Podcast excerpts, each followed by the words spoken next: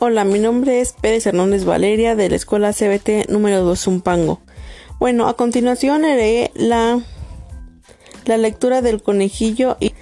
Bueno, una vez un conejito salió de su agujero. Se iba en busca de su comida por el, por el llano.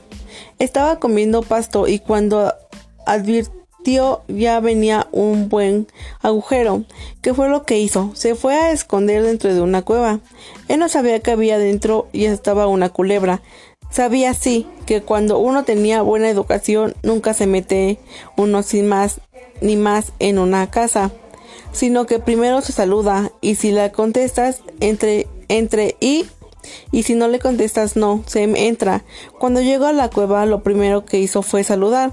Le diré un saludo a la buena Cuevita. Le dice, ¿cómo la has pasado?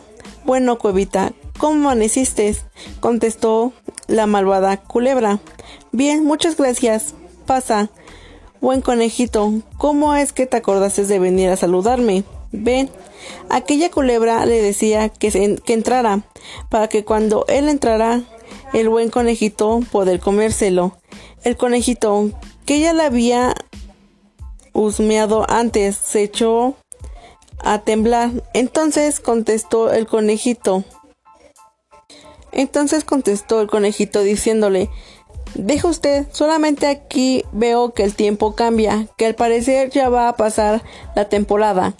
No vaya a ser que te mojes, mejor es que te aguardes dentro de, de la lluvia. Bueno, Cuevita, dime, ¿qué las cuevas hablan? la cueva no hablan. Muchas gracias, ya me voy.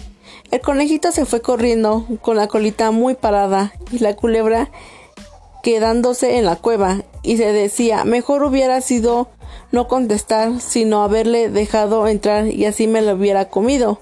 Soy muy soy muy tonta y me y se enojó porque no había pedido comérsela. El conejillo ahora el conejillo anda por el campo comiéndose pasto.